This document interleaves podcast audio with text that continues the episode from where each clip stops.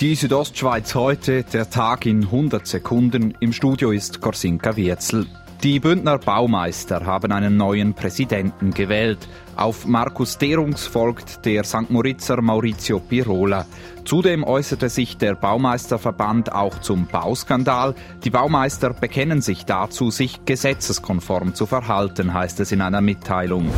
Bald ist es zwei Jahre her, dass sich am Piz Cengalo bei Bondo ein verheerender Bergsturz ereignet hatte. Gestern Abend wurde die Bevölkerung an einem Infoabend über den aktuellen Stand der Aufbauarbeiten informiert. Marcello Krüzer vom Bauamt der Gemeinde Bregaglia sagt, Eigentlich läuft alles äh, gemäß äh, Plan, auch die ganze Projektierung.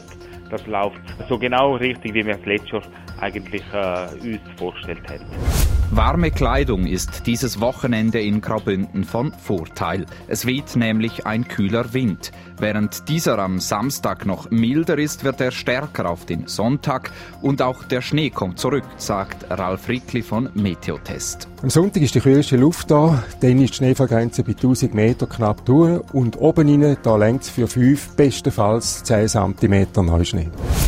Dieses Wochenende findet die Bündner Landwirtschaftsausstellung Agrisha statt. Für Gian-Peter Nickli, den OK-Präsidenten der Agrisha, stechen dabei zwei Attraktionen besonders heraus. Ganz sicher der Umzug, das wird ein Höhepunkt sein. Dann äh, die Misswahl von der schönsten Südbündner Braunfigur ist mit Sicherheit auch ein Höhepunkt. Die Agrisha wird morgen in Zernetz eröffnet. Es ist die zehnte Ausgabe der Bündner Landwirtschaftsmesse.